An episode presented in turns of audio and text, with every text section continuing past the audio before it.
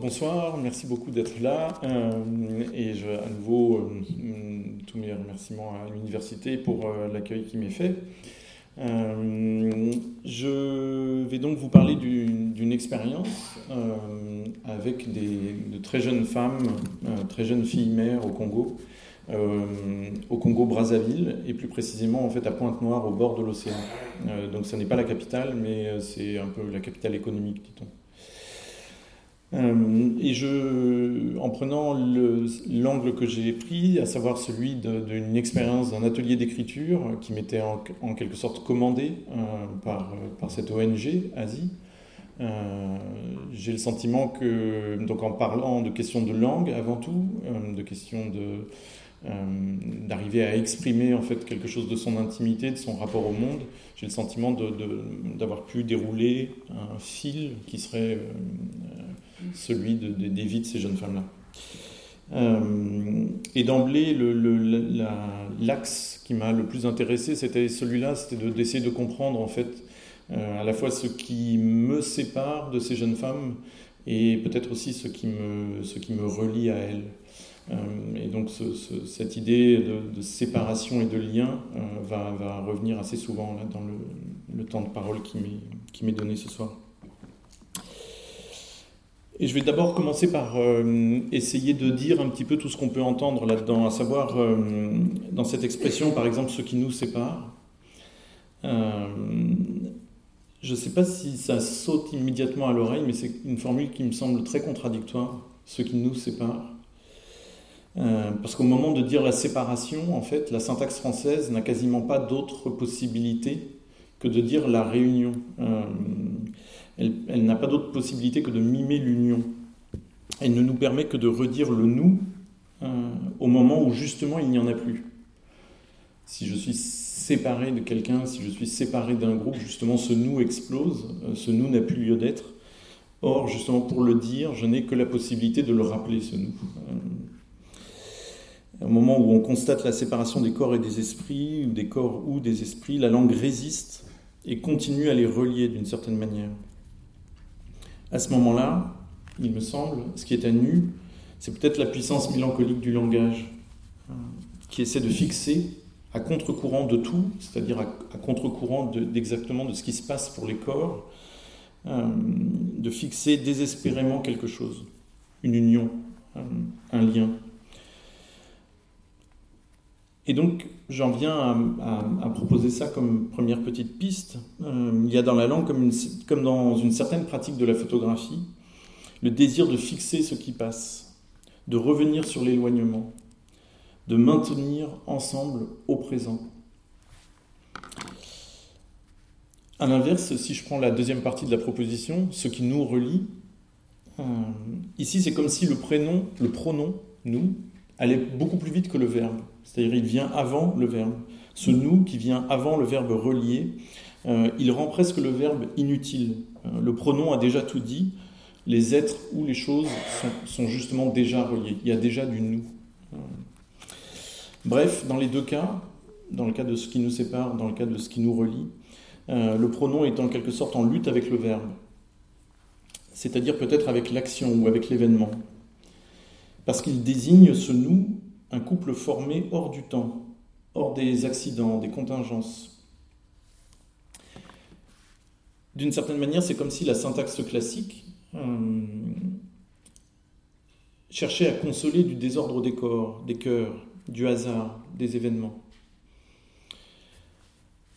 Ce nous, c'est un petit peu, vous savez, l'image qu'on a très souvent dans les films euh, ou dans les cours de récréation, les enfants qui font une promesse, mais qui dans leur dos euh, se désengagent immédiatement de la promesse en, en nouant leurs doigts. Euh, c'est un petit peu ça. Ce nous, il cherche à conjurer quelque chose, il cherche à conjurer une espèce de, de peur. C'est presque comme savonner la planche de l'horreur qu'on nous charge de décrire. C'est presque dire quelque chose nous sépare, mais rien ne peut nous séparer. Comme si la tristesse n'était pas une option. Je vais maintenant raconter un petit peu plus concrètement ce qui s'est passé pour moi. Donc en janvier 2015, en fait, j'ai été invité à Pointe-Noire euh, dans le cadre d'un projet que j'avais initié avec un ami euh, poète et un ami compositeur, Pierre Parlant et Eric Sprogis, qui était un projet théâtre en fait à destination d'une classe d'un lycée de la banlieue de, Pointe-Noire, le quartier qui s'appelle Mpaka, qui est un quartier très dont beaucoup beaucoup de rues ressemblent à un bidonville. Euh, et dans ce quartier, donc pendant une année, on a, on a initié un projet théâtre qui consistait à adapter en fait pour la scène avec euh, des élèves euh, de première, à adapter pour la scène un extrait d'un roman d'Emmanuel Dongala sur la guerre civile au Congo. C'était un projet très très beau, très riche, avec une vingtaine d'élèves comédiens et une vingtaine d'élèves musiciens. Et en fait, je me suis très bien entendu avec Franck Patillot, qui, le, qui, qui était le, responsable de l'Institut français à Pointe-Noire et euh, qui très vite ensuite m'a proposé de revenir, euh, de revenir sur place, parce qu'entre-temps, il venait de découvrir cette petite ONG, Asie, euh, donc là, bien mal nommée, puisqu'elle n'intervient qu'en Afrique, et qui est une petite ONG dont nous avons ce soir, un peu par hasard, en fait, un des membres fondateurs, donc qui pourra sans doute prendre la parole tout à l'heure, qui a été fondée en 1986 et qui est une euh, donc c'est une, ONG euh, au départ fondée par des Français, mais qui maintenant, euh, tout en ayant encore une tutelle parisienne, et sur place n'est plus que animée par des Congolais, dans une grande autonomie, dans une grande intelligence et qui s'est spécialisée donc dans le, fait d'accompagner toutes ces prostituées mineures et parce qu'il y a une prostitution des mineurs qui est colossale au Congo, euh, étant donné les, moyens dont dispose cette ONG, il fallait faire une sorte de, choix. Et donc le choix se portait évidemment en priorité sur celles qui étaient les plus démunies parmi ces, mineurs prostituées. Et donc évidemment ce sont celles qui ont déjà un enfant. Euh, et donc presque toutes les jeunes filles euh, avec qui j'ai pu travailler et que vous venez de voir en photo, presque toutes ces jeunes filles sont, sont déjà mamans une ou deux fois. Euh, c'est le cas par exemple de celle qui est à, qui est à, l'image là, et qui a deux, petits-enfants.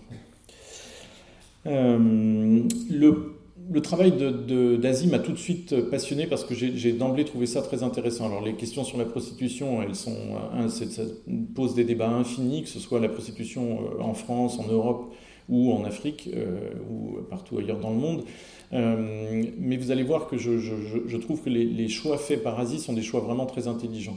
Euh, à savoir qu'en fait, il, le, donc d'abord il y a des équipes de maraude constituées par des, des, infirmières qui vont tous les soirs sur les lieux de prostitution. Euh, et qui donc essayent de repérer les plus, les plus jeunes de ces, de ces femmes-là, euh, pour d'abord euh, établir une sorte de recensement, euh, leur attribuer une sorte de, carte, leur parler de l'ONG, leur expliquer le fonctionnement de l'ONG. Ce fonctionnement, il est très simple et très efficace, il me semble. c'est un cycle de trois années de soutien. La première année, il s'agit pour ces jeunes femmes de fréquenter dans la journée le centre et d'y suivre des cours d'alphabétisation, d'hygiène, en ayant la possibilité de laisser leur enfant à la crèche qui se trouve dans la cour, dans la cour même où elles ont cours. Euh, donc euh, sur ce plan-là, d'emblée, il y a quelque chose qui devient possible, c'est-à-dire elles n'ont pas à, laisser leur enfant à quelqu'un d'autre. Euh, qui plus est, tout d'un coup, leurs enfants ont accès à des soins de santé gratuitement. et elles, les mères comme les enfants, ont un repas gratuit dans la journée. Bref, tout est fait pour essayer de les, de les attirer là. Si au terme de cette année, elles ont suivi de manière assidue les, cours qui leur sont proposés, les activités qui leur sont proposées, ensuite elles passent, l'ONG leur trouve un stage en entreprise. Alors euh, en entreprise, c'est un petit peu ronflant, ce sont des ateliers de couture, de mécanique. Euh, Je n'ai pas amené de photos pour vous les montrer, ces ateliers, mais enfin c'est un bout de trottoir, grosso modo. Euh, couture, mécanique, pâtisserie et coiffure. Euh, là encore, euh, l'ONG les suit pendant toute cette année-là, c'est-à-dire qu'elles sont visitées toutes les semaines par quelqu'un de l'ONG qui vient bien vérifier qu'elles travaillent bien, qu'elles sont assidues.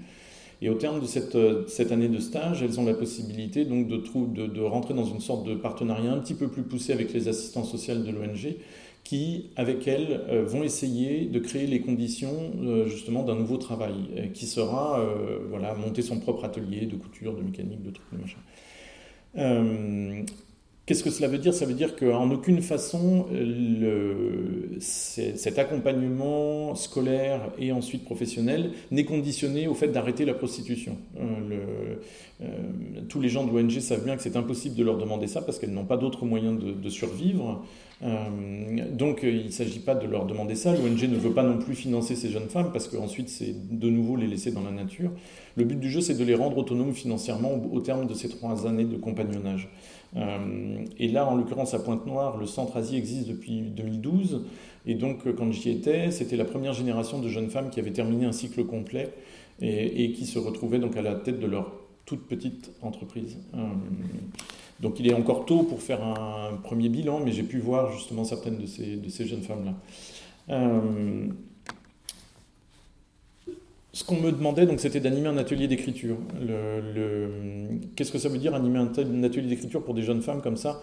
Euh, Évidemment, il ne s'agit pas tellement de l'idée de produire une œuvre euh, ou quoi que ce soit, mais euh, relié à ce qu'elles peuvent vivre, à leur âge, aux expériences traumatisantes qu'elles ont déjà pu vivre. C'est beaucoup plus l'idée de s'exprimer en son nom, raconter sa vie. Ça veut dire ne pas avoir honte de sa vie, euh, ça veut dire être capable de trouver les mots pour parler de ces expériences-là. Euh, alors, très vite, moi j'étais peut-être un petit peu naïf. Euh, j'imaginais que le premier obstacle, ça allait être ma condition d'occidental, par exemple. donc un manque de confiance peut-être. Ça allait être ma condition masculine, qui allait aussi peut-être certainement faire qu'elles se censureraient dans ce qu'elles avaient la possibilité de dire. Euh, en fait, c'était ni l'un ni l'autre. Euh, et très vite, et c'est problématique dans le cadre d'un atelier d'écriture, très vite, la, vraie question, ça a été celle de la langue. Et je vais essayer donc de détailler ce, que ça, ce que ça implique. Euh,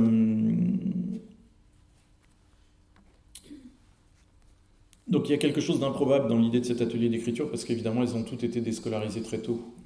il y en a une seule d'entre elles avec qui j'avais bien sympathisé, dont je vous lirai tout à l'heure le texte, euh, qui a réussi à avoir son bac cette année. Euh, toutes les autres ont arrêté l'école aux alentours de 12-13 ans. Euh, donc, bon, c'est déjà une première, un premier obstacle. Le, en outre, évidemment, puisqu'elles ont arrêté l'école très tôt, l'écrit n'est pas leur point fort. et l'écrit va être donc, puisqu'elles ne sont pas familières ni de l'écriture ni de la lecture, euh, ça va être euh, pour elle, mentalement, intellectuellement, euh, l'écrit va être le lieu le plus éloigné possible de l'expression de l'intime.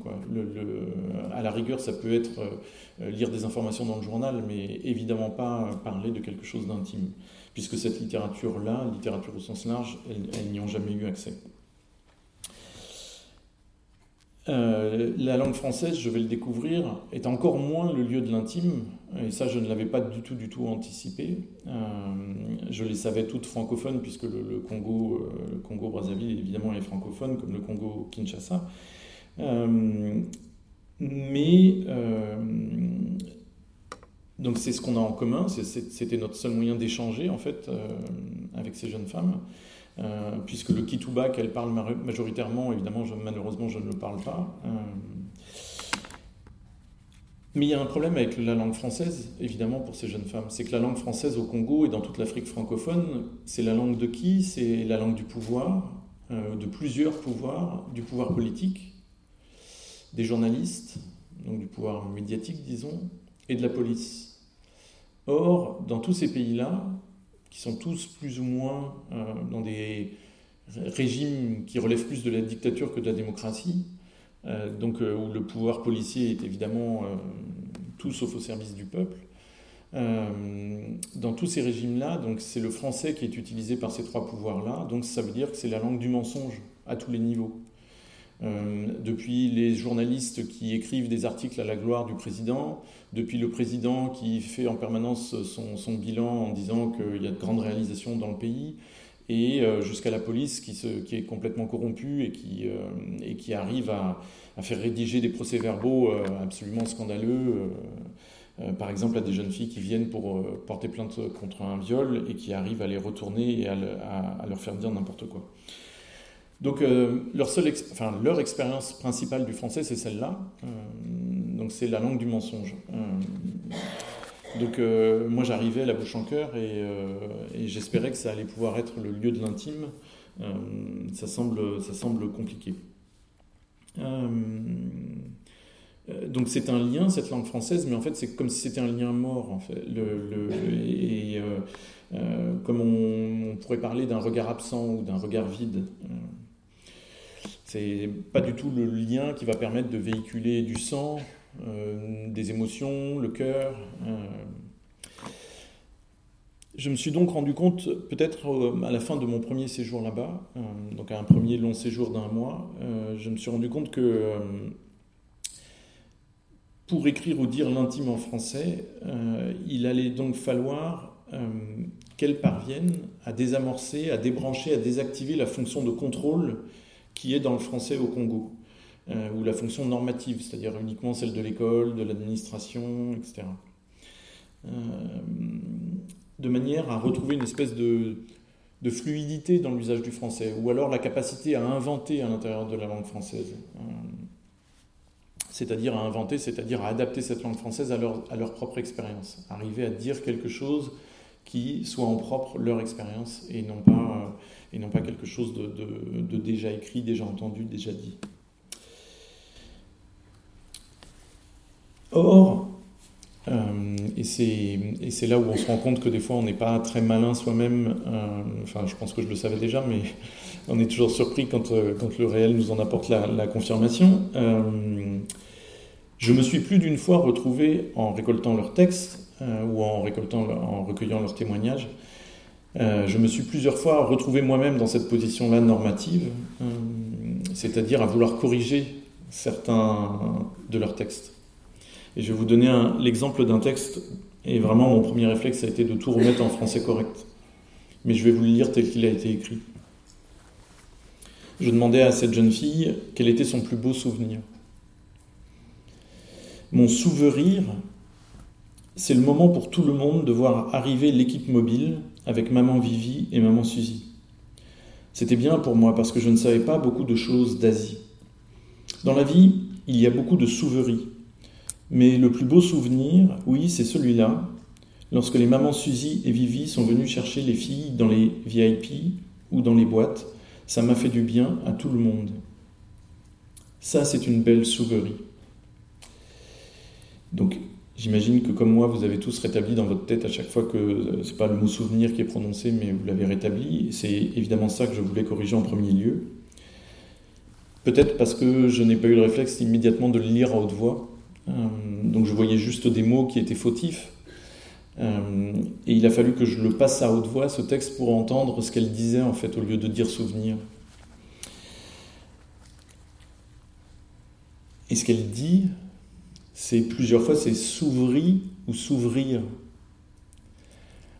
Or, est-ce que c'est pas exactement ce que fait un plus beau souvenir? C'est justement d'ouvrir enfin les choses. Et est-ce que c'est pas ce que fait tout son texte, qui est de dire que un jour, quand elle a vu débarquer les deux infirmières de l'ONG, euh, alors qu'elle était dans un des lieux de prostitution, c'est comme si tout d'un coup quelque chose s'ouvrait pour elle. La possibilité donc de quitter cette vie-là, peut-être à terme, euh, et d'arriver peut-être à en inventer une autre. Donc à la fois, euh, elle abîmait le mot souvenir, mais en fait, elle lui faisait dire, elle le faisait sonner d'une manière 100 fois plus riche que ma question bébête. Euh, et si elle avait écrit souvenir comme il aurait fallu l'écrire ou comme il faudrait l'écrire, son texte restait d'une certaine manière au ras des pâquerettes de la question que je lui avais posée. Donc ensuite, la difficulté, c'est que je, je maintiens des fautes dans son texte. Donc on pourrait dire là aussi il y a quelque chose d'un petit peu suspect, euh, c'est-à-dire euh, je ne suis pas en train de dire euh, regardez comme cette faute est admirable. il y aurait quelque chose de condescendant là-dedans qui est tout aussi gênant. Mais voilà, il y, a un, travail d'oreille. Et ça veut dire que cette fonction normative, c'est pas simplement ces jeunes femmes qui doivent arriver à la débrancher, mais c'est aussi moi en fait. parce qu'évidemment j'ai une, utilisation du français qui est à la fois 100 fois plus académique qu'elle, euh, mais avec laquelle, puisque je prétends écrire de la littérature et non pas simplement du document, avec laquelle je ferraille aussi en permanence dès que j'écris euh, des, romans. Et donc je me suis rendu compte que aussi bien elle que moi, on avait le même boulot à faire, euh, c'est-à-dire d'arriver à retrouver à l'intérieur du français des capacités expressives qui sont la plupart du temps étouffées, tuées, étranglées pardon, par des réflexes normatifs.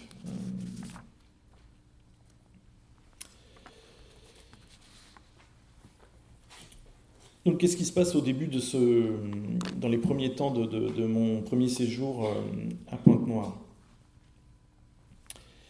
Donc, je me rends compte qu'elles ne peuvent pas écrire par elles-mêmes, en dehors d'une ou deux. Euh, je me rends compte que euh, quand elles parlent en Kituba, et que donc j'utilise des interprètes comme par exemple leur professeur ou l'assistant social ou le portier de, ça donne des résultats, sauf que je sais absolument pas d'où viennent ces résultats. C'est-à-dire, euh, est-ce que c'est le prof qui, euh, qui traduisant, tout d'un coup, il met sa patte? Enfin, c'est là aussi, il y a une perte qui est colossale. C'est-à-dire qu'elle s'exprime en français ou qu'elle s'exprime en kituba, de toute façon, ça me parvient euh, abîmé, presque voilé. donc, je vais me retrouver à devoir démêler dans leur silence ce qui est de l'ordre de la pudeur ou ce qui est de l'ordre de la censure. Euh, et aussi à certains moments une forme d'incompréhension. Dans les anciens pays colonisés, évidemment, on ne parle jamais du Mundele, euh, c'est-à-dire le, blanc, le colon, impunément. Quand on se prostitue, on ne parle pas à un homme impunément. Quand on est la lie de la société, rejeté par tout le monde, et d'abord par sa propre famille, je vais y revenir, on ne parle pas de soi très facilement. Et parfois même, et ça je l'avais déjà mesuré en France, dans certaines banlieues, notamment en Aulnay-sous-Bois, on ne perçoit même pas l'intérêt de la chose. Et il a fallu que, à force d'être là, à force de m'intéresser à elle, j'arrive à, à, les convaincre de la sincérité de ma curiosité et donc par rebond euh, de l'intérêt, de la valeur de leur expérience. Pas simplement pour elles, de l'intérêt de parler pour elles, mais tout simplement de la valeur de ce qu'elles avaient à dire. Euh, et c'était peut-être une des choses qui a pris le plus de temps.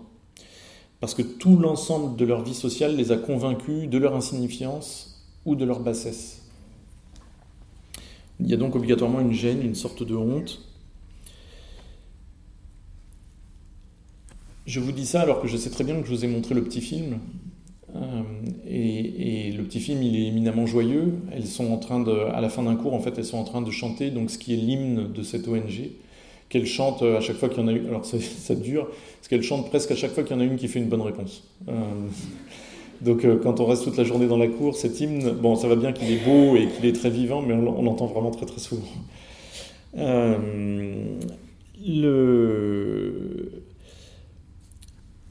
Qui plus est, le... je me suis rendu compte que cette gêne et cette honte intervenaient surtout justement quand elle me parlait en français. Des fois même, certaines d'entre elles avaient immédiatement, quand on était en dialogue ensemble, alors le dialogue, je l'organisais toujours à l'écart dans la cour, mais aux yeux de tout le monde, pour être certain qu'il n'y ait pas de, doute ou quoi que ce soit. Et, euh, et je les voyais tout de suite prendre un masque, un masque de douleur, de tristesse. Alors que le reste du temps, notamment quand je les écoutais parler en Kituba, parlaient certainement d'autres choses, par exemple répondre à leurs profs, etc. C'était incroyablement vivant. Leur corps était, mais vraiment le corps de quelqu'un d'autre à ce moment-là. J'aurais pu vous amener une longue vidéo d'une jeune femme qui, comme ça, fait une sorte d'exposé devant les autres. Euh, et c'est incroyable. Elle se tape sur les cuisses en permanence, elle se tape sur les mains tout le temps, mais vraiment comme le signe d'un corps vivant, pas, pas, pas comme quelque chose de folklorique. Et donc là aussi, je me disais, tiens, à la représentation mentale qu'elles se font du français est associée l'idée euh, de plainte, d'une douleur, alors que manifestement dans le Kituba, quel que soit ce qu'elle raconte, il y a au contraire une énergie, et, voire même une espèce de joie qui s'exprime. Je tiens beaucoup à ces choses-là et j'y tiens aussi beaucoup dans ce que j'écris parce que j'ai le sentiment que même quand on veut rendre hommage à des vies particulièrement martyrisées, euh, euh, particulièrement exposées, si on n'a que l'approche compassionnelle, euh, si on n'a que de la pitié à donner à ces vies-là, euh, on se trompe, je crois, on se trompe lourdement. Euh, c'est-à-dire qu'on ne rend pas justice à la vie qui persiste dans ces corps-là. Euh, et donc, oui, ces jeunes femmes que vous venez de voir en photo ont vécu des choses et vivent encore des choses absolument atroces. je vais le détailler notamment tout à l'heure avec l'une d'entre elles.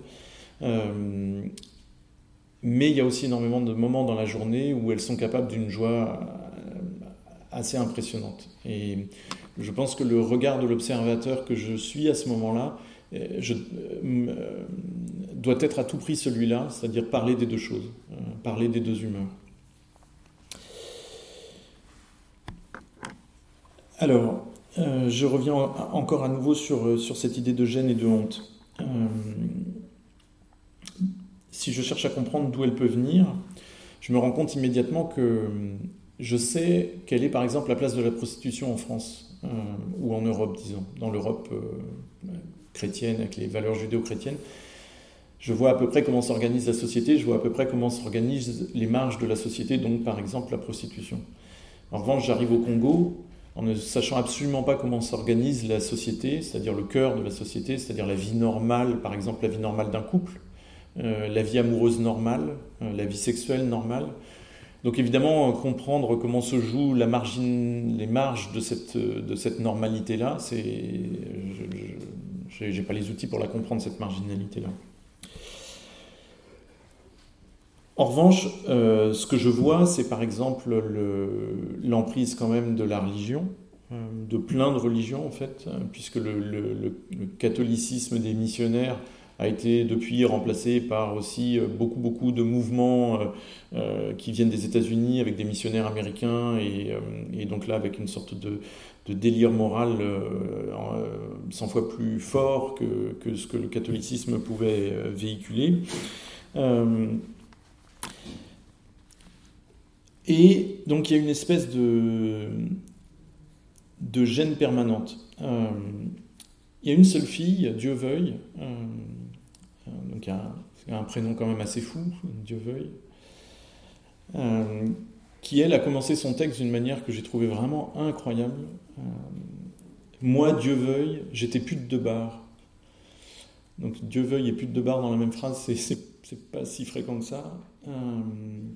Mais toutes les autres filles me parlaient systématiquement de la prostitution à mots couverts, cachés.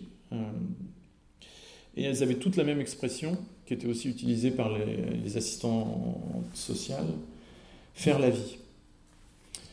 Euh, alors, cette expression, je ne l'ai jamais entendue, pas même en France. Depuis, euh, en posant des questions, j'ai trouvé notamment dans les corbières des gens qui me disaient si, moi, cette expression, je l'emploie, mais dans un sens complètement différent, c'est-à-dire faire la vie, c'est pourrir la vie de quelqu'un.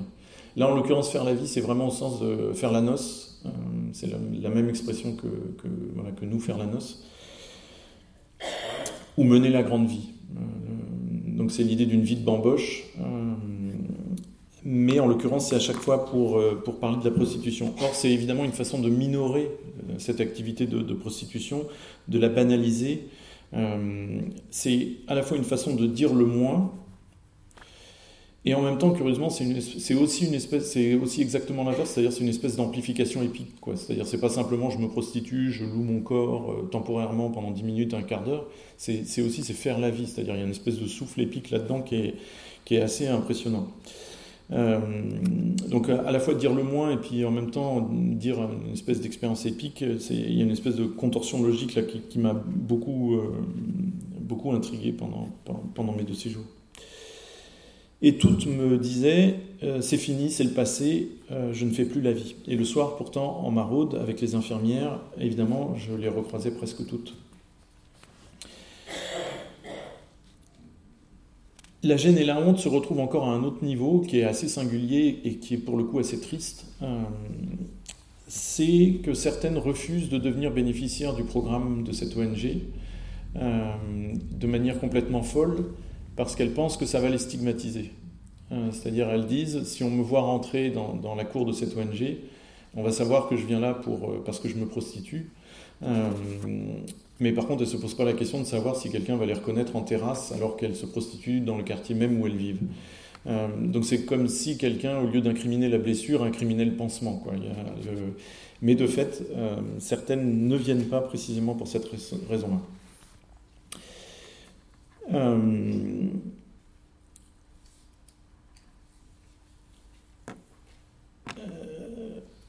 le...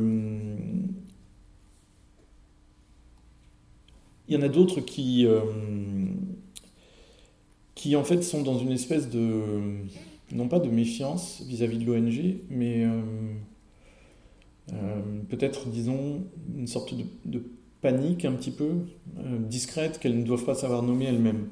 Et alors là, on entre dans des choses qui sont à la fois tordues et évidentes puisque enfin, tout le monde ici euh, se dit, voilà, si, tout d'un coup des infirmières viennent me trouver, viennent me proposer la possibilité, voilà, à terme de, quitter la prostitution, de quitter la violence de la rue, évidemment, j'ai qu'une envie, c'est de les suivre, ces infirmières-là.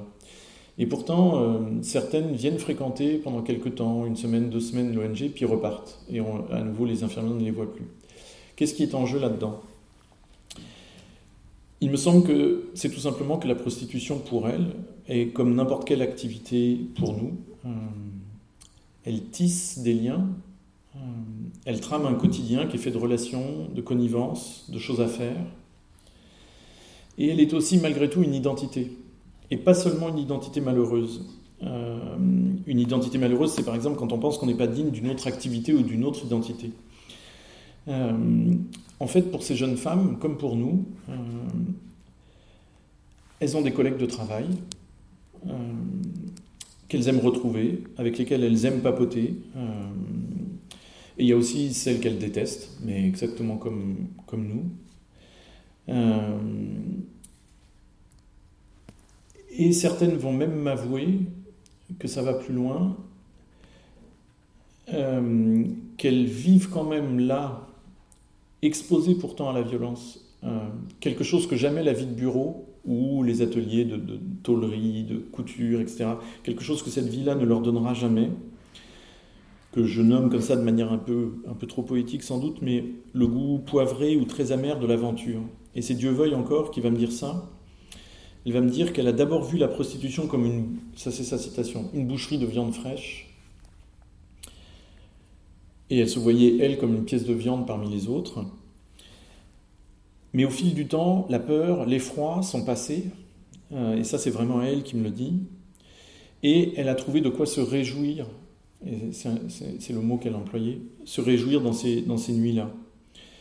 Une joie, une ambiance, ça aussi c'est un mot à elle, qui lui a plu. Moi j'avoue avoir touché ça du doigt certains soirs, euh, c'est-à-dire une espèce d'ambiance très électrique euh, dans la rue, sur les terrasses des cafés qui sont en fait des bordels, c'est-à-dire on passe derrière et puis euh, il y a des espèces de, minuscules chambres. mais de fait, cette, ambiance électrique dans la rue, les clients passant au milieu des filles, les filles étant là en très très grand nombre, de fait, je l'ai vu. Je l'ai aussi vu dans les bars de prostitution du centre-ville, là où se trouvent en fait des femmes adultes et qu'on dit professionnelles. Euh, mais j'ai vu aussi ces ambiances-là. Et c'est pareil, euh, ce serait trop simple de décrire les rues ou les lieux de prostitution uniquement comme des lieux glauques, euh, parce que dans ce cas-là, je manquerais l'expérience de Dieu veuille, c'est-à-dire je ne comprendrais pas ce qu'elle me dit. Or, elle me le dit, c'est elle qui me le dit, pas moi seulement qui dit tiens, je, je trouve qu'il y avait une bonne ambiance dans la rue. Non, non, c'est les filles elles-mêmes, elles qui se font pourtant tabasser aussi.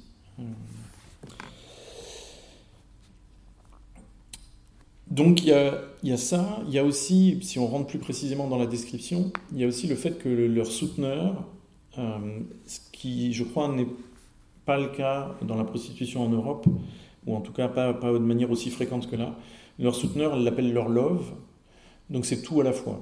C'est le père de leur enfant, c'est leur amoureux, c'est celui pour lequel elles vont se battre avec les autres filles quand elles apprennent qu'il y en a une qui tourne autour de son homme, etc mais c'est aussi celui qui les tabasse, euh, c'est aussi celui qui les prostitue.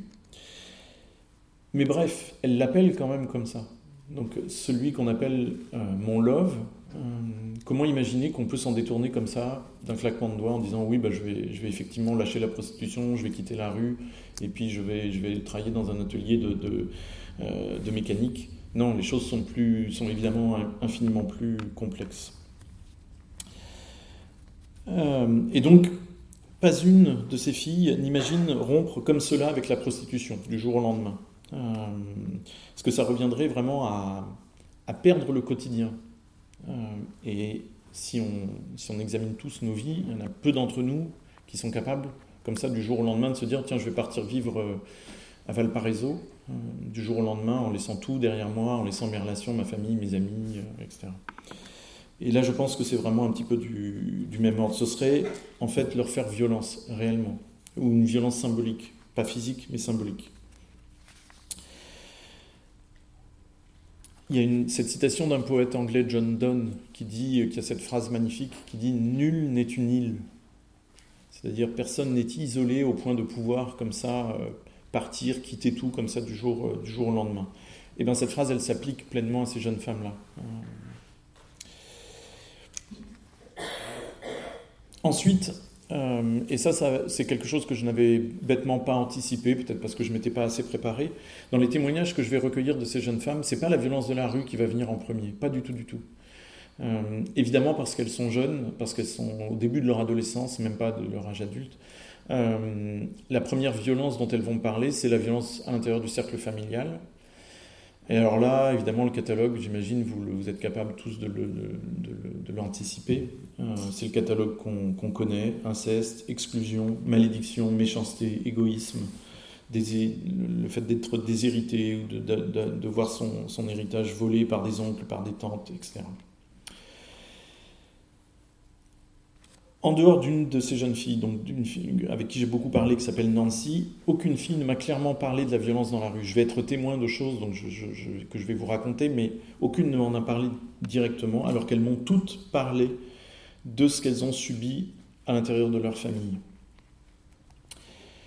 Et donc Taliane, par exemple, celle qui a obtenu son bac l'été dernier, euh, qui est une jeune femme très intelligente, avec qui j'ai une relation très euh, triste, au sens où, euh, quand je suis arrivé, j'ai tout de suite vu dans son regard qu'elle était beaucoup plus attentive que les autres à ce que j'expliquais de l'atelier, de ce qu'on allait faire ensemble. Elle m'a tout de suite fait comprendre qu'elle écrivait euh, et euh, elle m'a tout de suite apporté un texte, dès le lendemain, qui est le texte que je vais vous lire là. et ensuite, on a pu réussir vraiment à se parler. alors que je suis resté donc un mois la première fois, je suis revenu un mois. Et le lien était. Je vais vous expliquer pourquoi. Le, lien n'a jamais été plus, loin que ce texte-là. Taliane, après le divorce de ses parents, elle a été plusieurs années durant violée par son père, euh, entre ses 11 ans et ses 14 ans. Elle l'a raconté dans son journal intime. Euh, elle a fui son père, elle a été vivre chez sa mère. Et sa mère, un jour, a lu son journal intime. Euh, et sa mère en a parlé euh, à l'homme avec qui elle, elle avait refait sa vie. Euh, et donc ce beau-père a lu le journal lui aussi. et cet homme, de manière très courante, cet homme a déclaré Taliane maudite. Il, a dit, si cela, ça t'est arrivé, c'est que tu es maudite. Si tu es maudite, tu dois à tout prix sortir de ma maison pour ne pas la, la contaminer en quelque sorte. Et la mère de Taliane a validé cette exclusion-là, ce renvoi.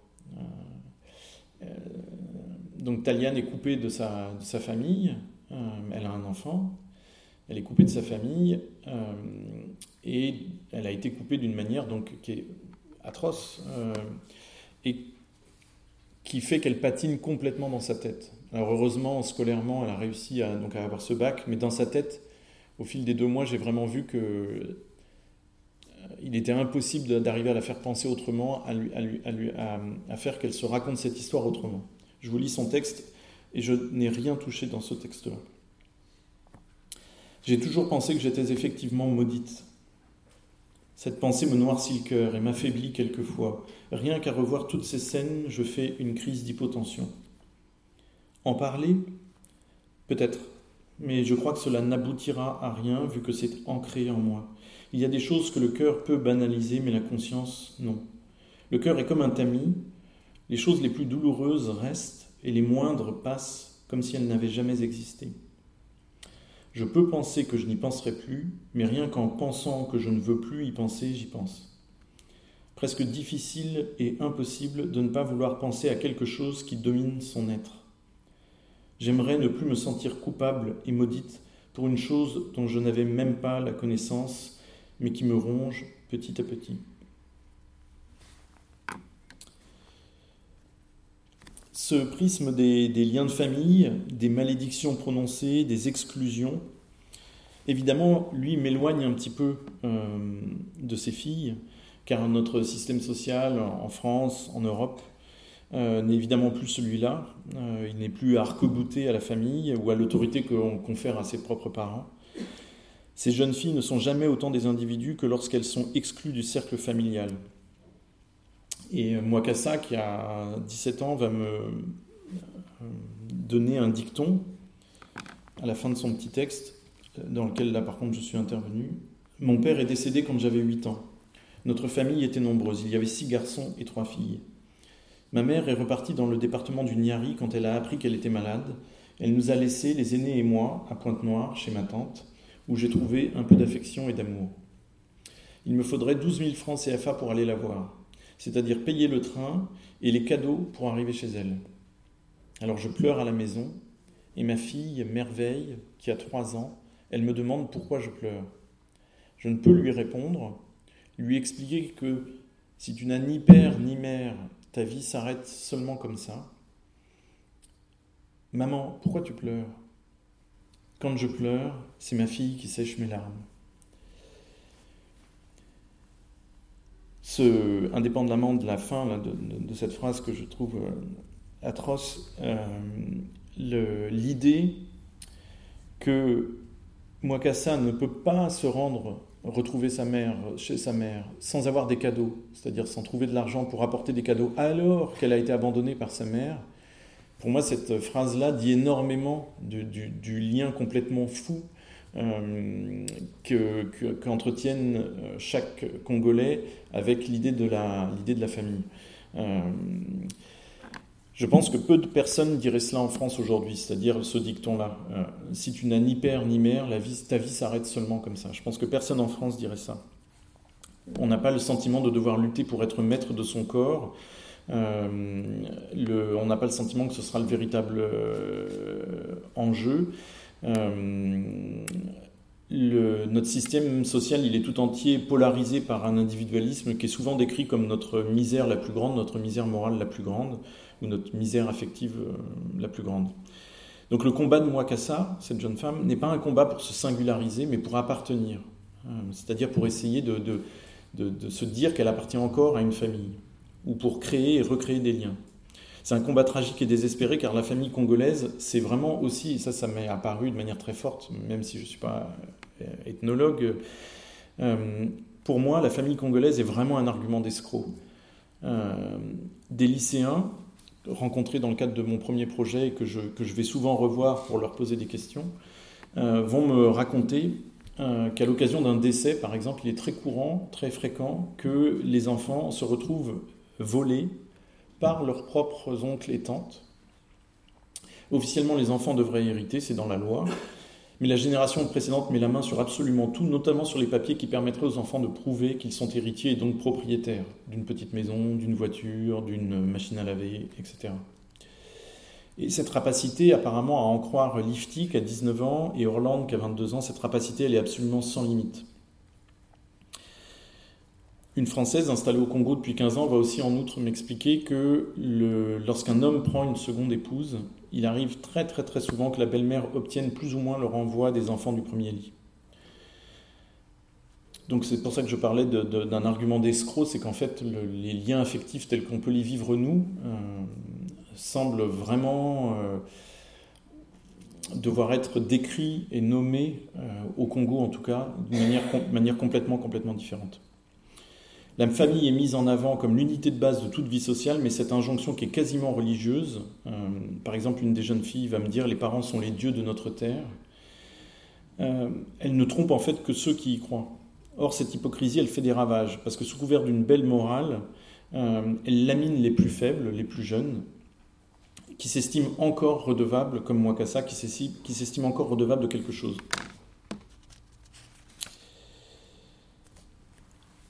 Donc moi je continue de, les, de travailler avec elles euh, et euh, en me posant en permanence cette question-là, comment faire pour que ces très jeunes femmes euh, réussissent à parler en leur nom propre?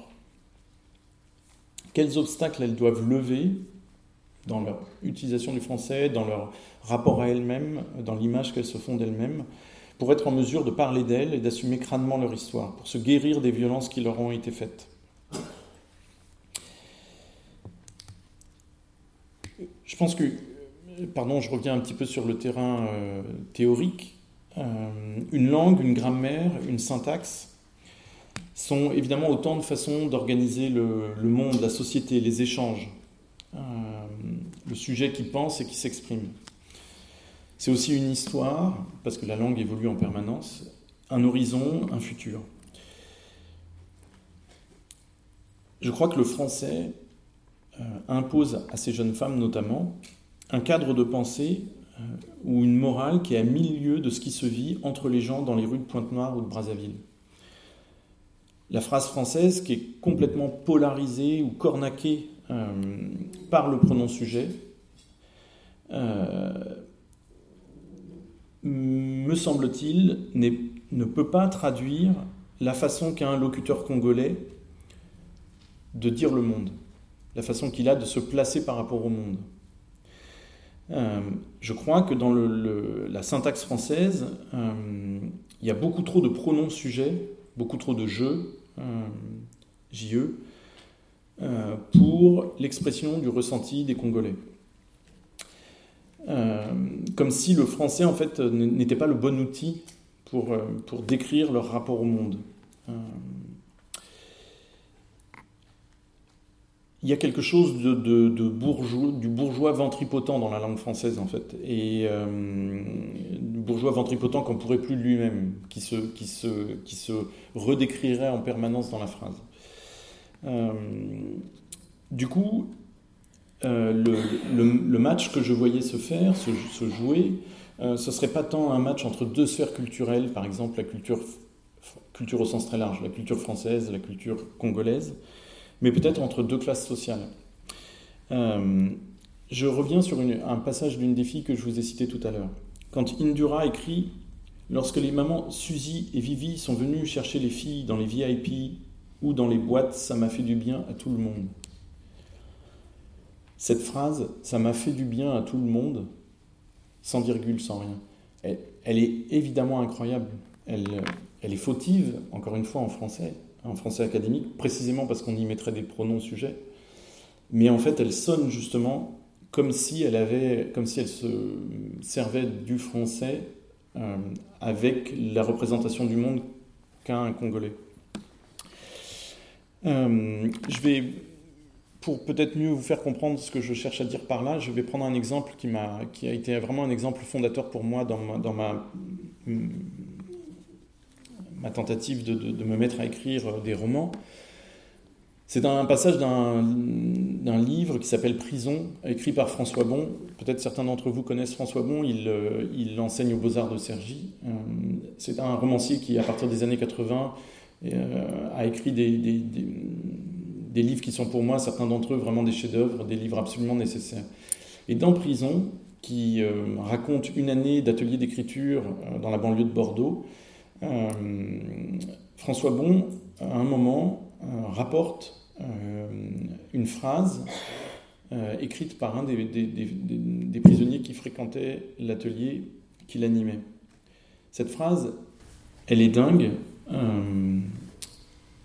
elle dit Très tôt, le rejet est venu pour moi. Et évidemment, François Bon, pareil, entend ce qui se passe dans cette phrase-là. Très tôt, le rejet est venu pour moi. Et je pense que là, tous, on a le même réflexe, c'est de la traduire en français normal. Donc j'ai très tôt été rejeté. Et en fait, en faisant cet exercice de traduction, il apparaît tout de suite quelque chose, c'est-à-dire l'incroyable différence entre ces deux phrases-là. Qu'est-ce que je veux dire par là? Quand on dit j'ai très tôt été rejeté, c'est comme si le rejet n'avait pas atteint la sphère la plus intime de la personne qui est en train de parler. C'est-à-dire que oui, peut-être cette personne a été rejetée par sa famille, par son milieu, etc. Mais pas au point d'entamer sa capacité à dire je en début de phrase, pas au point d'entamer la capacité de ce jeu à gouverner le verbe et tout le reste de la phrase. J'ai très tôt été rejeté, c'est comme un, quelqu'un qui parlerait d'un tremblement de terre alors que la terre ne, tremble pas et que donc il n'y a pas d'angoisse. Euh, je ne sais pas si vous avez déjà vécu un tremblement de terre. Euh, c'est assez impressionnant. Là, euh, il y a une espèce de, dans cette phrase-là, j'ai très tôt été rejeté, il y a une espèce de stabilité qui est exprimée en fait. Alors que dans la phrase relevée par François Bon, le rejet est venu très tôt pour moi. Ce qu'il faut entendre, c'est que le sujet de la phrase, c'est le rejet. Le sujet grammatical, c'est le rejet. donc c'est c'est pas quelqu'un c'est pas c'est pas une chose, c'est une action. Le rejet est venu très tôt pour moi, et François Bon note que le pour moi intervient à la fin de la phrase, mais exactement comme une queue morte, comme quelque chose qui n'est même plus utile à la phrase en fait, dont même la phrase pourrait se passer. Le rejet est venu très tôt. Le pour moi est complètement désactivé, il n'a pas du tout la puissance de j'ai très tôt été rejeté. Euh, j'entends moi exactement la même chose dans la phrase de d'Indura. Quand elle dit ça m'a fait du bien à tout le monde, euh, il y a une espèce de disparition du, sujet ou euh, son effacement qui est presque évacué de la phrase. Euh, et, par exemple, ça se retrouve aussi justement quand elle parle en Kituba. Par exemple, quand je leur posais la question comment pensez-vous que les gens vous perçoivent? Eh bien, elles avaient deux types de réponses en Kituba. La première, c'était Nazamoto ou Nazamotu Pamba, euh, c'est-à-dire je ne vaux rien. Ou il y avait, il a pire, c'est comme réponse, c'est Nazan Dumba. Et, euh, et, alors ça, c'est une phrase qui est presque un jeu de mots. Ça joue d'une homophonie très malheureuse entre euh, le, mot pour dire jeune fille et le mot pour dire bordel. Et donc, ça si, on voulait traduire cette phrase, il faudrait dire je suis bordel. Pas je suis le bordel, mais je suis bordel. Toutes ces séries d'effacements, de, de confusion, de crainte, mais aussi d'excitation, de joie et de fascination, peuvent peut-être s'expliquer par le fait que la, rue euh, et les gens qu'elles y croisent, ça n'est pas l'ailleurs radical pour ces jeunes femmes. Et ça aussi, c'était pour moi une, grosse découverte. Euh, là encore, peut-être euh, peut-être étais-je naïf ou peut-être tout simplement je ne connaissais pas encore suffisamment bien ces quartiers périphériques-là. pourtant, j'ai fait plusieurs séjours en Afrique subsaharienne, mais mais pas encore dans les quartiers périphériques de, grandes villes. Je m'imaginais que les clients de ces, prostituées, mineures étaient les expatriés, puisque en tout cas en Europe par exemple, euh, quelqu'un qui voudrait avoir un rapport sexuel avec une mineure euh, devrait passer par des canaux euh, complètement confidentiels, puisque évidemment c'est interdit et euh, sanctionné, euh, devrait débourser donc beaucoup d'argent. Donc je m'imaginais que la, la, prostitution des mineurs en Afrique était du, même ordre. Ce n'est pas le cas, c'est exactement l'inverse. C'est leurs clients, je les ai vus, sont des, jeunes hommes qui ont leur âge, qui sont des fois un peu plus âgés, mais pas beaucoup plus, et surtout qui sont aussi pauvres qu'elles, qui vivent donc dans les mêmes quartiers. et donc, d'une certaine manière, puisque ça n'est pas l'autre radical, c'est-à-dire un, expatrié blanc plein d'argent, euh, là, encore, la, violence qui leur est faite euh, devient moins spectaculaire. Euh, j'ai eu la chance de pouvoir rencontrer un de ces expatriés. Il y en a beaucoup à Pointe-Noire, des Français, des Italiens, puisqu'il y a beaucoup de champs de pétrole qui sont à la fois en mer et sur terre. Donc je ne sais pas dire exactement combien il y a d'expatriés à Pointe-Noire, mais c'est vraiment beaucoup. Euh, donc j'ai eu la chance d'en rencontrer un et mes questions portaient uniquement sur ça, c'est-à-dire euh, est-ce qu'il leur arrive d'aller voir des prostituées? Si oui, comment est-ce que ça se passe? Et je suis vraiment tombé du haut de l'armoire parce que c'est... Et vous allez voir, je, vais développer ça un peu parce que je trouve ça absolument passionnant. Euh, alors il y a les expatriés qui sont à demeure. C'est-à-dire ils sont là pour trois ans, donc ils viennent avec leur famille. Donc évidemment, s'ils viennent avec leur famille, ils n'ont pas la possibilité euh, de la même manière d'aller au bordel. Et il y a ceux qui font des rotations. Ces rotations, ce sont des rotations de six semaines. Euh, donc six semaines au Congo, six semaines de, repos en France. Pendant ces six semaines-là, ils travaillent sept jours sur sept, euh, de 7h du matin à 19h le soir. Donc déjà, rien que ça, c'est déjà une indication, c'est-à-dire qu'à ce rythme-là, évidemment, le soir, vous n'avez absolument pas envie de sortir. Euh, se détendre, tout ça, ça veut faire la fête, ça veut, ça veut absolument rien dire. Euh, le, corps est mis à, vraiment à rude épreuve, qu'on soit ingénieur ou qu'on soit plutôt sur les plateformes dans, un travail de force. C'est déjà une première limite. La deuxième limite, euh, je ne l'avais pas du tout anticipé quand j'écoutais cet homme, euh, et je l'ai trouvé assez incroyable, c'est que euh, les compagnies pétrolières euh, qui sont en permanence euh, attaquées, incriminées, sur lesquelles il y a en permanence des enquêtes euh, internationales, des ONG, de, plein d'organismes qui les incriminent, qui incriminent leur rôle en Afrique, les conditions économiques, le pillage des, ressources, des ressources de l'Afrique. ces compagnies sont quand même un peu soucieuses de leur image de marque. Et donc s'il y a une chose qu'ils redoutent, euh, c'est des jeunes femmes qui se pointent en disant j'ai eu cet enfant avec un tel, etc. Et, euh, le risque du scandale, parce que là pour le coup ce serait un scandale qui serait surexploité par les médias congolais et voire même par le pouvoir congolais pour continuer de faire pression sur ces compagnies. Donc en fait les compagnies sont très très très sourcilleuses euh, sur ces questions-là et ont mis en place un flicage permanent de leurs employés. permanent. donc ces employés vivent dans des, des, sortes de grands lotissements euh, avec des points de passage obligés. Euh, donc avec des gardiens qui notent toutes les entrées et les sorties, qui inspectent les voitures, qui vérifient que les types ne reviennent pas avec une fille euh, cachée sous une couverture ou quoi au caisse. et, et, évidemment se renseignent, ont des sortes de mouchards en ville qui leur disent dans les bars oui oui j'ai vu passer un tel etc. Parce qu'évidemment un blanc ça se, ça se, repère très vite. et le, ce qui arrive de temps en temps, c'est que quelqu'un qui est repéré faisant la fête dans un de ces bars de prostitution est immédiatement renvoyé en Europe. Immédiatement. C'est pas une affaire de vertu, c'est pas une affaire de morale, c'est beaucoup plus intéressant que ça. C'est que une journée de forage euh, en mer ou sur terre, c'est à peu près 100 000 dollars. Donc si un type tout d'un coup attrape une maladie, euh, s'il est fiévreux le lendemain, si quoi que ce soit euh, lié à ça, lié au fait d'aller voir les prostituées, tout d'un coup les plantes, euh, il leur faut à peu près 4 jours pour faire venir quelqu'un d'Europe pour le remplacer. Donc il y a 400 000 dollars qui d'un coup comme ça partent en fumée. Donc les compagnies pétrolières ne sont absolument pas vertueuses, sont absolument pas morales, c'est uniquement l'intérêt de l'argent qui les amène à interdire euh, à leurs employés d'aller se détendre, euh, pardon, avec des guillemets, d'aller se détendre en, allant voir des prostituées. Donc il y a le, capitalisme génère, fabrique ses propres moines. Euh, je trouve ça assez, euh, assez sidérant. Et c'est pourtant le, capitalisme le moins moral, c'est-à-dire celui qui est le plus euh, ultra-libéral. les gens ont des, contrats qui sont journaliers, peuvent être donc révoqués du jour au lendemain.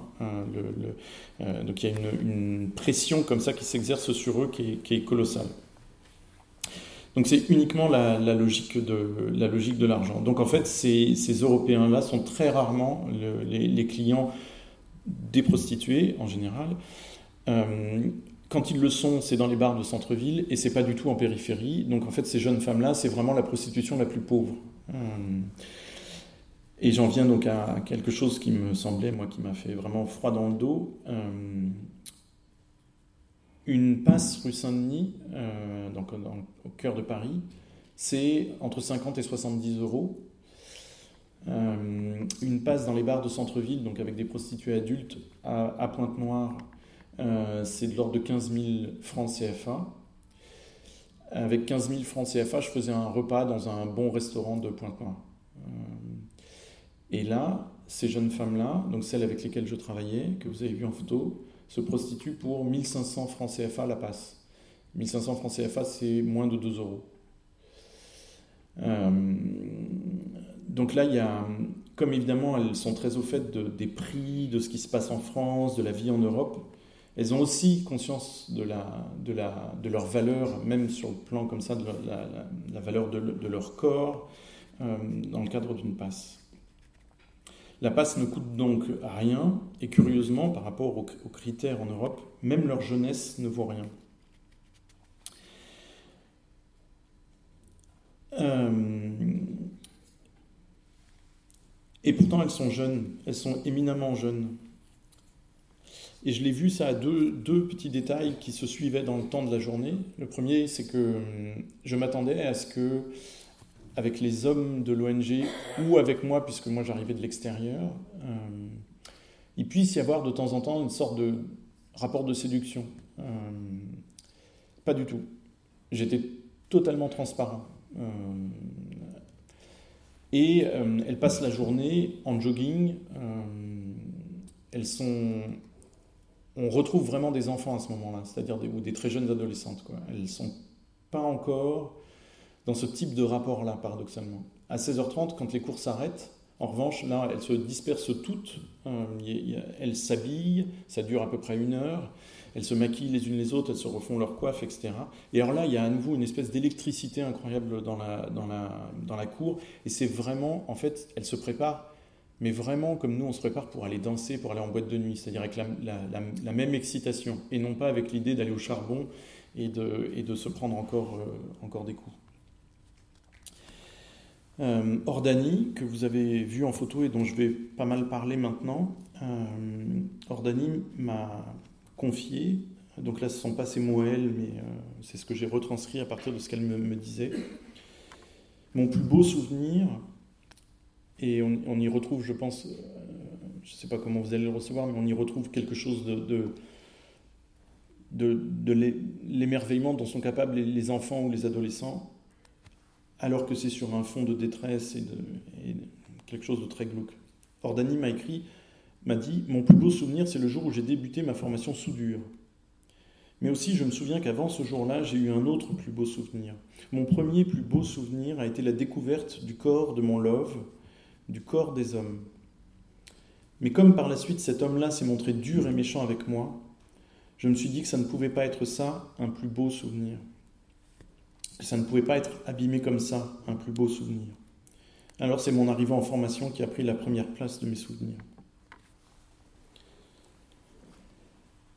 Cette candeur, moi je la trouve magnifique, euh, parce que qu'elle puisse avoir encore droit au chapitre, qu'elle puisse encore s'exprimer, euh, être dite malgré la fin de l'amour. Et les yeux au beurre noir, pour moi c'est une sorte de petit miracle de la vie qui ne démissionne pas, la vie qui, qui persiste dans sa capacité à s'émerveiller encore de la vie, malgré le sordide.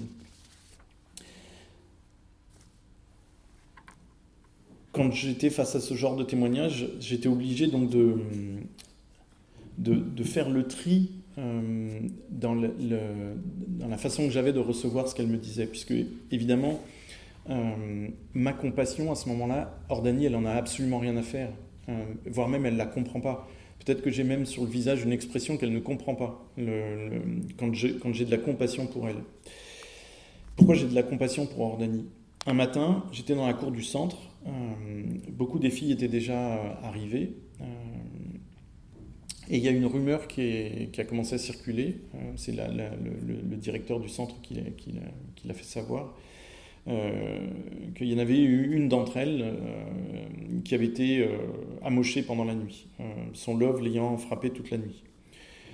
Tout de suite, il y a eu une espèce de tension dans la cour en attendant que Cordani apparaisse.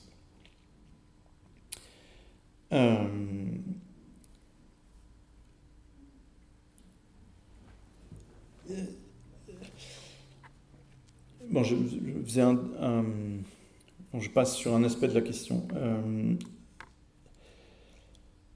Ordani, elle entre dans la cour. Euh, et comme on sait que c'est. Enfin, je sais pas, il y a eu un truc vraiment animal, c'est-à-dire avant même qu'elle sonne au portail, qui est un portail complètement opaque. Enfin, euh, les autres savaient que c'était elle. Je sais pas de quelle manière. et les filles, en fait, alors moi, j'étais, il y avait une espèce de tension parce que je redoutais le moment où j'allais la voir apparaître. Mais les filles étaient exactement dans une autre disposition. Euh, elles ont fondu sur elle euh, pour se moquer d'elle, en fait, pour la, vanner, l'assommer de blagues et de moqueries. Euh, alors, par exemple, c'est. donc, fait, elle arrive avec un châle, et un châle qui lui recouvre une partie du visage. Donc, on comprend que c'est ce qu'elle ne veut plus montrer. Les autres sont à deux doigts de vouloir lui enlever le châle, et effectivement, quand elle finit par se débarrasser elle-même du châle, donc elle a, tout l'œil, mais dans un état invraisemblable, euh, totalement fermé, tellement elle a été battue, euh, au point de craindre de, perdre, son œil. Euh, et alors, ce qui est dingue, c'est qu'elle elle va réagir aux moqueries, aux blagues, euh, vraiment comme une sorte d'animal blessé. Ça tient justement au fait de ne plus avoir son œil, c'est-à-dire comme si elle était déséquilibrée, comme si elle marchait plus que sur une seule jambe. Donc elle est là dans la cour, elle essaye de traverser la cour comme si elle avait quelque chose à faire. En fait, elle a rien à faire euh, nulle part. Elle est censée être là dans la cour. Euh, mais les autres la, poursuivent, etc. Et elle est vraiment, à ce moment-là seulement, alors que peut-être elle n'a pas été dans la nuit, à ce moment-là seulement, elle est, vraiment comme une bête traquée, comme un, chien qui a l'habitude de se faire taper et qui, qui essaye juste de, de, parer, de parer les coups. Alors les blagues, par exemple, c'est... Euh, elle lui dit c'est par jalousie que, ton homme t'a frappé parce qu'il voulait pas qu'un autre homme puisse t'admirer. Euh, il y a Nancy dont je vous parlais euh, tout à l'heure qui va essayer de photographier Ordani comme ça, donc il va la traquer avec son, avec son téléphone. pourtant, Ordani, curieusement, moi je suis obligé de rester spectateur, c'est-à-dire je, je sens que je je ne peux pas euh, laisser s'exprimer cette compassion que, je ressens à ce moment-là, parce que euh, c'est moi qui ai tort, c'est évident que c'est moi qui ai tort. C'est-à-dire que c'est évidemment elles qui savent euh, qu'elles elles savent ce qu'elles vivent. donc je ne peux pas, moi, tout d'un coup leur dire, mais vous ne devriez pas vous comporter comme ça, vous devriez être dans la compassion. Donc pour l'instant, moi, je, garde une espèce de réserve et j'essaye de comprendre. Je comprends rien, je ne comprends pas pourquoi elles se comportent comme ça, mais j'essaye de comprendre. Et je remarque que Ordani, en fait, ne cherche pas tant que ça à se soustraire. Elle pourrait demander l'aide de, l'assistante sociale, elle pourrait demander l'aide du directeur, elle pourrait euh, fuir dans le bureau du directeur. non, elle reste quand même avec ses copines. Et je sens qu'à certains moments, elle a presque envie de sourire. Elle retient un sourire. C'est-à-dire que certaines des blagues, certaines en Kituba, pas en français, donc qui m'échappent, apparemment sont peut-être suffisamment drôles pour, même à elle, lui donner envie de sourire.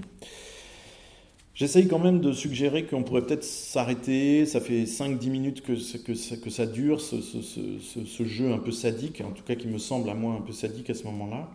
Mais vraiment, on ne m'écoute pas du tout, euh, pas du tout, du tout. Euh, donc je, me tais. Et je remarque aussi que les, profs, les assistantes sociales, personne ne parle non plus. Personne ne, ne, veut mettre un terme à cette scène-là. Donc je me dis encore moins moi. Euh,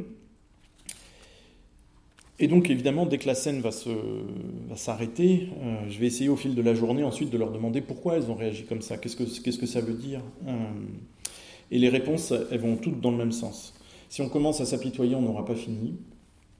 On est habitué. Il faut blaguer pour ne pas être écrasé par la tristesse. Et Ordani, il faut l'aider à ne pas sombrer. Elle est la première. alors là, c'est l'autre, c'est un autre type d'explication. Elle est la première à nous vanner le reste du temps, alors on lui rend la monnaie de sa pièce.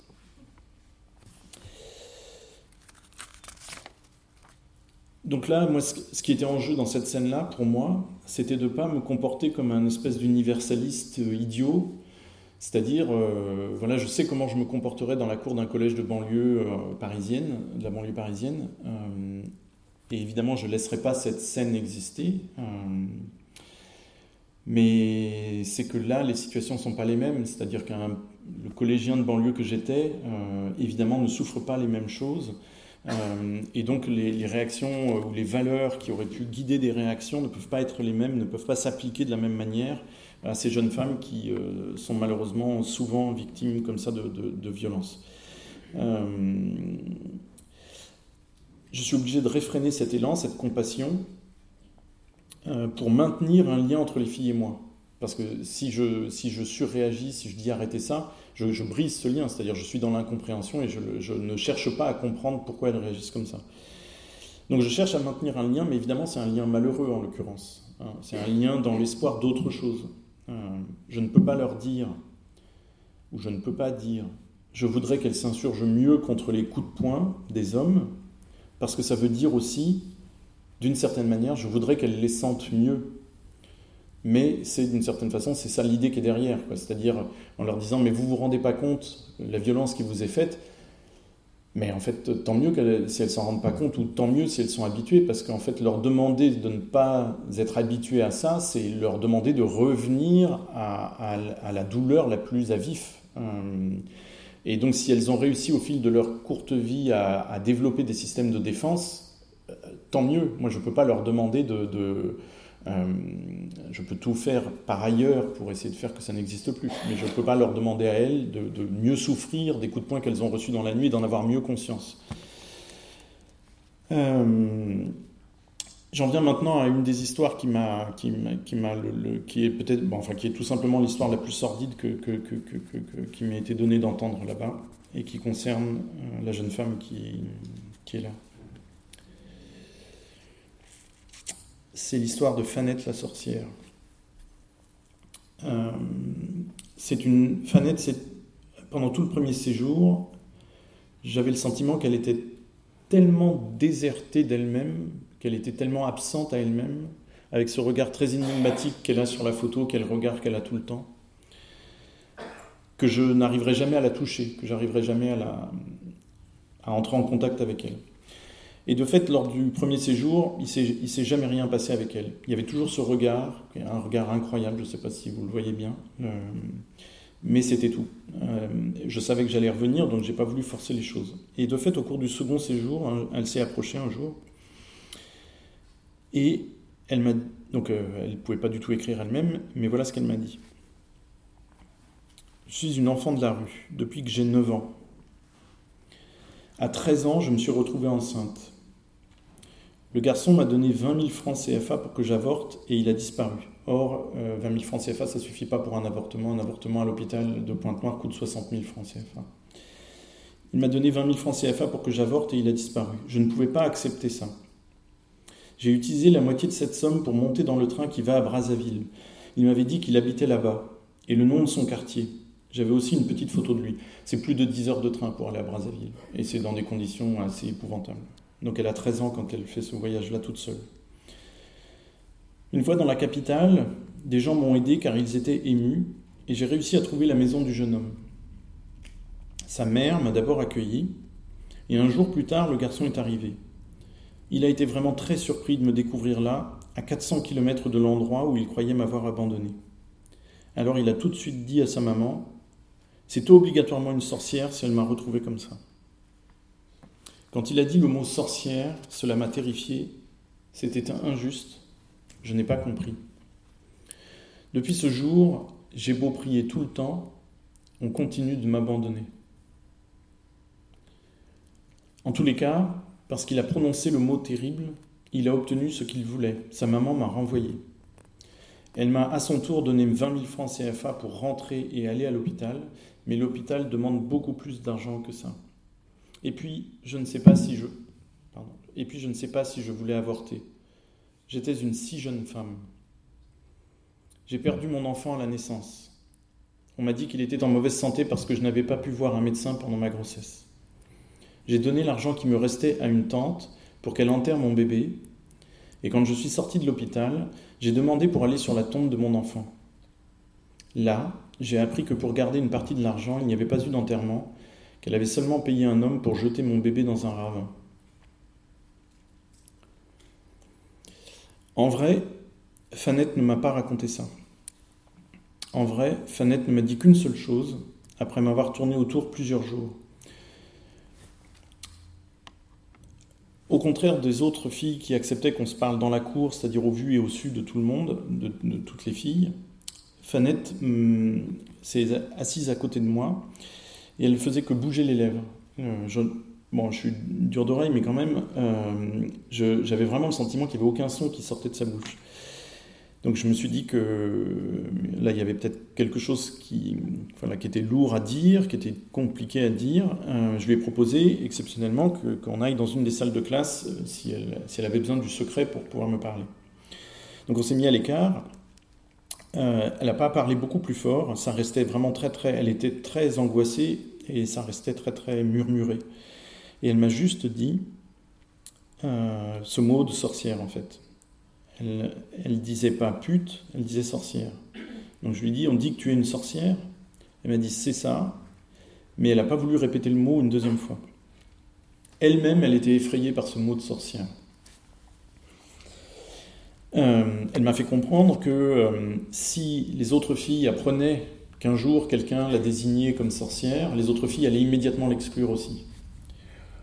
Or, euh, étant donné qu'elle a plus du tout de famille, euh, le groupe qu'elle forme là avec les autres filles, c'est la seule sociabilité qu'elle a, la seule sociabilité un peu heureuse ou en tout cas un peu apaisante. Euh, donc pour elle, le, drame absolu serait d'être exclue par les autres. À ce moment-là, me parler, me le dire, puisqu'elle ne le confie à personne d'autre, puisqu'elle ne peut le confier à personne d'autre, c'est une forme d'exorcisme. c'est briser la solitude d'un secret qui est beaucoup trop lourd et, qui doit rester à tout prix secret. Il y a cette phrase incroyable dans ce qu'elle a dit, et là qui est une phrase vraiment dite par elle, et vraiment comme ça. là, ça fait pas partie de ce que j'ai eu à, à retravailler. Depuis, je ne cesse de prier, mais on continue de m'abandonner. Moi, je ne sais pas écrire des phrases si déchirantes, en fait. J'ai beau chercher dans mes livres, enfin, ce n'est pas les objectifs que je me donne d'écrire des phrases déchirantes, mais euh, je crois que là, il y a un, degré de, de, solitude, de, détresse, de, dénuement, euh, que je crois, étant donné la vie que je mène, euh, c'est-à-dire une vie 100 fois moins exposée que la sienne, je crois que je suis incapable d'en venir à, à l'expression d'une telle détresse. Qui plus est, toutes les filles le savaient, et, euh, Fanette aussi, euh, que j'étais là euh, pour écrire leur, leur, témoignage, et que ce témoignage serait ensuite d'une manière ou d'une autre rendu public, c'est-à-dire soit sous la forme d'un petit livre, soit sous la forme d'un spectacle. donc, elle, quand elle me dit ça, elle s'attend par exemple à ce que je change son nom, ce qui est le cas. En vrai, elle s'appelle pas Fanette mais il y a l'idée, voilà, quand même déjà, quand même d'un témoignage. Donc aussi, à travers moi, il y a l'idée d'une sortie possible hors de cette euh, malédiction-là. Et donc, ça veut dire qu'il y a de la communauté entre Fanette et moi. Alors que, vous voyez bien, le récit que je viens de lire, euh, on ne peut pas imaginer plus lointain de nous tous, enfin, je ne vous connais pas, mais je, fais ce pari-là, qu'on ne peut pas imaginer plus loin comme vie, euh, comme souffrance que ce qu'on vient d'entendre là, par rapport à ce que nous, on, est on, a autour de nous. Euh, et pourtant, puisqu'elle me le confie, c'est bien qu'il y, a quelque chose comme un lien entre elle et moi. Euh, c'est bien qu'il y a une espèce de communauté abstraite, euh, ou plutôt que abstraite, peut-être pas abstraite, puisque justement il y a l'idée aussi d'une consolation un peu. Et une consolation, c'est jamais abstrait. il y a une consolation minimale entre elle et moi, une consolation possible entre elle et moi alors que ça n'a jamais débouché sur euh, une forme d'affection ou d'expression d'affection, hein, c'est pas ça, hein. mais le seul fait qu'elle me le confie, ce, secret-là. Euh, cette consolation, elle est ultra fragile. Le... Ah non, ah non. Cette consolation, elle est ultra fragile parce que le, le, Fanette est une des plus pauvres hein, dans ce groupe, c'est une des plus exposées. Un jour, euh, j'ai vu des filles passer à côté d'elle et dire Ça sent le cimetière ici. Ça sent le cimetière puisque Fanette dort euh, dans un cimetière avec ses deux enfants. Pourquoi elle dort dans un cimetière? Parce que justement les gens ont peur des esprits. Et euh, donc a priori dans un cimetière elle ne sera pas trop inquiétée la nuit. Euh, mais donc ça veut dire qu'elle a pris sur elle, sur sa propre peur des esprits, pour, aller, pour aller dormir là-bas. donc Fanette, en fait, elle m'avait confié le plus lourd, cette histoire de sorcière, et tout le reste du récit, je le tiens en fait d'une des infirmières, qui est sa référente, et qui la, qui la suit depuis trois ans. Euh, et, et j'ai ensuite été voir Fanette en lui disant voilà que Vivi, Viviane m'avait raconté son histoire et elle n'a rien dit. Euh, je vais donc accélérer là un petit peu, mais j'en viens à des questions qui m'ont passionné et que je n'avais encore une fois pas du tout anticipé. C'est la question en fait de la, magie et de toutes les formes de magie euh, vous le voyez, c'est en jeu dans l'idée de, voilà, d'être déclarée sorcière. Euh, un jour, Nancy, avec qui j'avais de très bons rapports, qui est une jeune femme très maligne, très intelligente, me dit qu'elle veut quitter Pointe-Noire parce qu'il y a trop de sirènes à Pointe-Noire. Alors je dis, mais les sirènes, qu'est-ce que tu veux dire par là? Et alors là, elle m'explique tout bonnement, oui, oui, les sirènes qui vivent dans l'océan, le soir, elles prennent une forme humaine, elles viennent en ville nous voler notre âme et puis elles repartent ensuite. Alors, je dis, Nancy, qu'est-ce enfin, que tu racontes? Et elle me dit, si, si, alors elle me décrit des scènes, par exemple, où elle était prise en stop par des, des, types, donc euh, elle me dit que c'est du stop, mais évidemment, c'est pas du stop, bref, et où elle s'est rendue compte à leur regard qu'en fait, non, ils venaient de l'océan, que c'était pas du tout des, c'était pas des vrais hommes, c'était des, Bon, je pas gratter plus que ça. J'ai tout de suite pris mon téléphone et j'ai appelé les deux lycéens avec qui j'étais encore en contact, qui eux appartiennent à la toute petite bourgeoisie de Pointe-Noire. Je, voulais les, questionner sur ces histoires-là. Et alors là, tous les deux, ils vont me raconter des choses, Lifty et Orland, dont je vous parlais tout à l'heure, ils vont me raconter des choses mais invraisemblables. Je ne vais pas rentrer dans le détail, mais par exemple, euh, Lifty va me parler des maris de nuit Et Orlando va me parler des, épouses de nuit.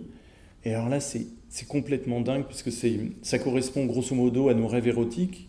Sauf que pour eux, il ne s'agit pas d'un rêve, en aucune façon.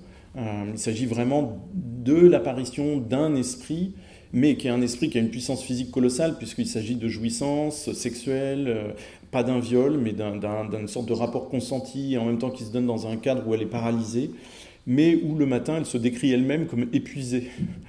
Donc j'ai écouté ça, mais vraiment, j'étais complètement interdit. Je me disais, mais mais c'est dingue, en fait, elle est en train de me parler de pollution nocturne. Et là, tout d'un coup, j'ai entendu dans ma tête le mot pollution nocturne et je me suis dit, c'est fantastique parce qu'elle, elle est en train de me parler d'esprits qui viennent d'un autre univers, d'un univers qui est concomitant au nôtre. Euh, euh, et moi, donc, qui circule entre nous. Là, il faudrait imaginer voilà, que c'est le cas ce soir, etc. Et, euh, et, moi, je vais lui parler de pollution nocturne. C'est-à-dire, en fait, je vais lui apporter, à ce qu'elle me décrit, je vais lui apporter l'explication peut-être la plus rationnelle, mais en même temps la plus triste, qui, va, complètement faire retomber le soufflet. C'est-à-dire qu'elle me parle de rapports magiques, et puis moi je lui dis, non, c'est, juste le cerveau qui travaille un peu trop la nuit. Et, euh, et là, tout vraiment, ça a été un, choc, encore une fois lié à ma naïveté, mais euh, le, je, n'allais pas en Afrique en me disant oui, bah oui, l'Afrique, la sorcellerie. Euh, je ne me disais pas ça. Donc résultat, cette sorcellerie, euh, elle m'est comme ça, elle m'a été vraiment imposée. Et euh, bon, là, je suis obligé de passer sur plein de détails. Je vais juste vous raconter une anecdote que j'adore, parce qu'en fait, le soir, en rentrant chez, dans mon logement, je, à la fois, je me, je riais un petit peu doucement de ce que venait de me raconter Lifty et Orlando, et puis en même temps, je me suis souvenu de. J'ai une grande tante qui a, qui, complètement perdu la tête, qui a 103 ans maintenant, qui était une grenouille de bénitier invraisemblable et euh, qui, quand elle était encore autonome, continuait d'aller à la messe euh, tous les jours à Notre-Dame et euh, qui m'a raconté un jour cette. donc, elle est hyper respectueuse pour tout ce qui est prêtre, bonne sœur, moine, etc. mais qui m'a raconté un jour comment elle a mis un vent à, un pauvre diacre qui, je pense, depuis s'est suicidé. Donc, elle était assise loin dans une des chapelles et il y avait plein plein de chaises vides. Et euh, le petit diacre arrive depuis l'hôtel, il y avait très peu de fidèles, donc il voulait les rassembler un petit peu au-devant de, du, prêtre et de l'hôtel, et donc il, traverse tout le truc pour aller chercher ma grande-tante, donc à 90 ans à, l'époque. Et il dit, mais, madame, mademoiselle, rapprochez-vous, il y a plein de chaises vides. Et là, il y a du tac au tac ma grande-tante qui lui répond, elles ne sont pas vides, et si vous pensez qu'elles sont vides, changez de métier. Donc je me disais, je me, moque là des explications qu'on est en train de me servir sur les esprits, etc. Mais sauf que j'ai avec moi, dans ma propre famille, quelqu'un qui a exactement le même type de pensée, quoi. C'est-à-dire le réel est en permanence habité par toutes sortes d'existences différentes. Euh, là encore, pardon, je ne veux pas passer sur ça. Je, vous disais tout à l'heure que la famille au Congo, c'est un argument d'escroc, mais malheureusement, ces croyances magiques qui ont vraiment une poésie incroyable. C'est aussi un argument d'escroc. Et donc, par exemple, euh, un metteur en scène de Pointe-Noire va me raconter que euh, quand, par exemple, des terrains qui ont été vendus alors que c'était des terrains inconstructibles au bord du fleuve, etc., euh, il y a une crue, toutes les maisons sont emportées, euh, le responsable politique du quartier, etc., qui jamais n'aurait dû vendre ces terrains, euh, qui, qui n'étaient pas constructibles, va immédiatement dire que c'est telle sirène du folklore local qui est responsable, qui est en colère, et donc il faut lui faire des dons, etc. Donc de manière à détourner l'attention. Et, en fait, les gens marchent, alors que dans leur fort intérieur, ils savent très bien que les choses ne sont pas celles-là. Mais c'est très étrange. Sur l'explication magique sur, sur, sur, sur nage, je ne sais pas quoi. Euh, je.